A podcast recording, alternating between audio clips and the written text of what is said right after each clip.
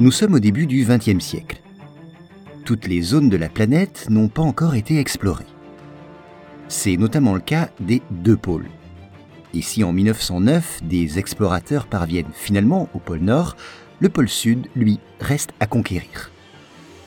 Aussi, en 1911, deux explorateurs montent une expédition pour l'atteindre. Les étapes de cette course vont passionner le public de l'époque.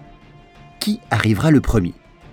Le Norvégien Roald Amundsen ou bien l'Anglais Robert Falcon Scott Ce sont deux explorateurs chevronnés qui connaissent bien le monde polaire.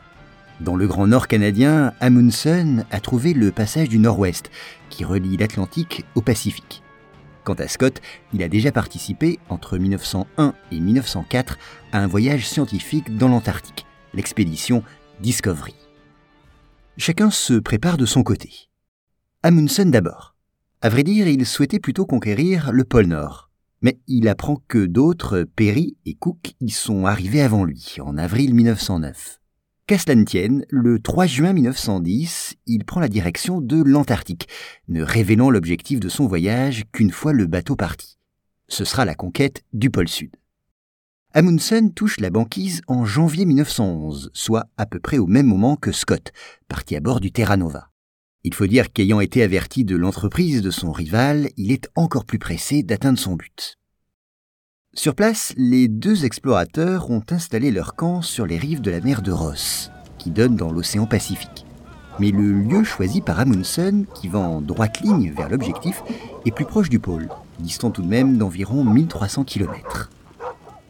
Cependant, aussi pressés soient-ils, les deux hommes ne vont pas partir tout de suite. Il faut d'abord placer des réserves de nourriture le long de la route. Et puis l'hiver austral s'annonce, avec sa nuit polaire et ses températures glaciales. Ce n'est donc pas le bon moment pour s'aventurer dans ces régions désolées. Alors on en profite pour vérifier le matériel. Amundsen n'est accompagné que de quatre compagnons. Chacun conduira un traîneau tiré par 13 chiens. Dans chaque véhicule, 400 kg de matériel et de provisions. Et puis des skis pour se déplacer dans ces régions enneigées. De son côté, Scott n'a pas la même confiance dans les chiens. Il en prévoit bien sûr, mais une partie du matériel et des vivres sera placée dans des engins à chenilles et des traîneaux tirés par des poneys. Et ce sont douze hommes qui accompagnent l'explorateur anglais au début de l'expédition.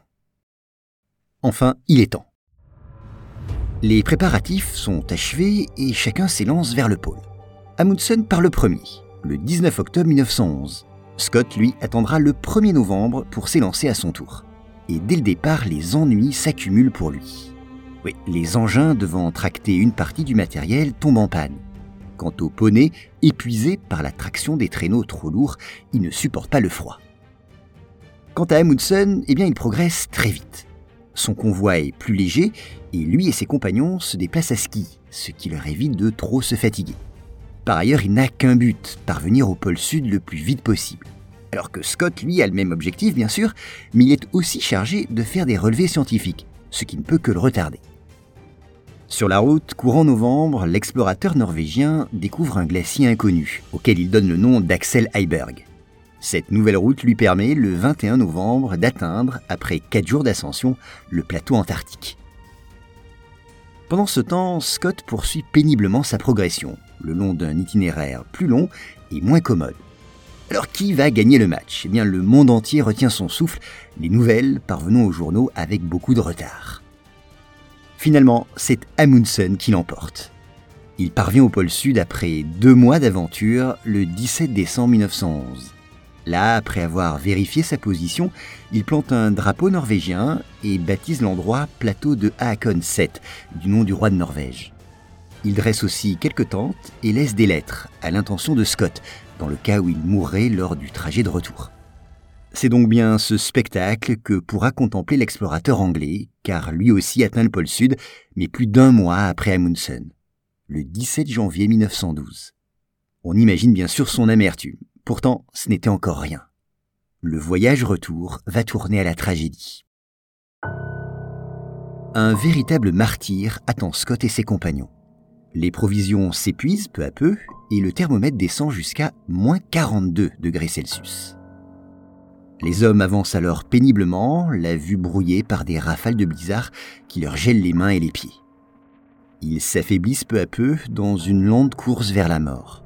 Le premier, Edgar Evans, épuisé par la faim et des chutes successives, meurt dans son sommeil le 4 février.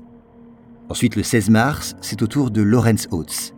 Atteint par la gangrène et à peine capable de marcher, il décide de se sacrifier. Quittant la tente, à l'insu de ses compagnons, il se dirige vers l'immensité glacée, sachant que la mort est au bout du chemin. Il reste alors trois hommes, dont Scott. Le 21 mars, le mauvais temps les oblige à s'arrêter. Et c'est la fin. C'est ce que dit l'explorateur dans l'une des lettres retrouvées quelques mois plus tard sur son cadavre. Les dépouilles de ses camarades sont à ses côtés, gisant dans la neige. Leurs tombes, creusées sur place, seront surmontées de croix fabriquées avec leurs skis.